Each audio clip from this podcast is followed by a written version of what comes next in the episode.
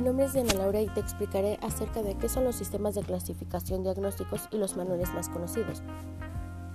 Primeramente, los sistemas de clasificación se refieren a cualquier procedimiento utilizado para construir agrupaciones o categorías y para asignar algunos trastornos o lo que se considera como conductas anormales. Los sistemas de clasificación más conocidos son el DSM y el CIE, esto por la aceptación y rápida difusión de los dos sistemas diagnósticos de uso prácticamente universales. El DSM es un sistema de clasificación de los trastornos mentales, dentro del cual existen descripciones de las categorías diagnósticas. El DSM surgió con la intención de elaborar una nomenclatura aceptada por los psiquiatras de la APA. Este manual ha tenido ciertas modificaciones en algunas de sus clasificaciones con el fin de mejorar la fiabilidad del diagnóstico. Lo que puedo resaltar son los cinco ejes que componen la edición número 4 del DSM. El eje 1 abarca los trastornos clínicos y otros problemas que pueden ser objeto de atención clínica.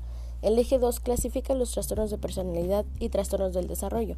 El eje 3 se encarga de clasificar aquellas situaciones médicas generales, es decir, trastornos o enfermedades no mentales que afectan al paciente.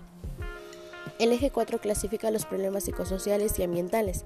El eje 5 incluye una escala para evaluar el nivel de actividad global del sujeto, es decir, la actividad psicosocial, social y laboral, mientras que el CIE es la clasificación internacional de las enfermedades, que recoge la clasificación oficial de la OMS para todas las enfermedades registradas en los países que integran esta.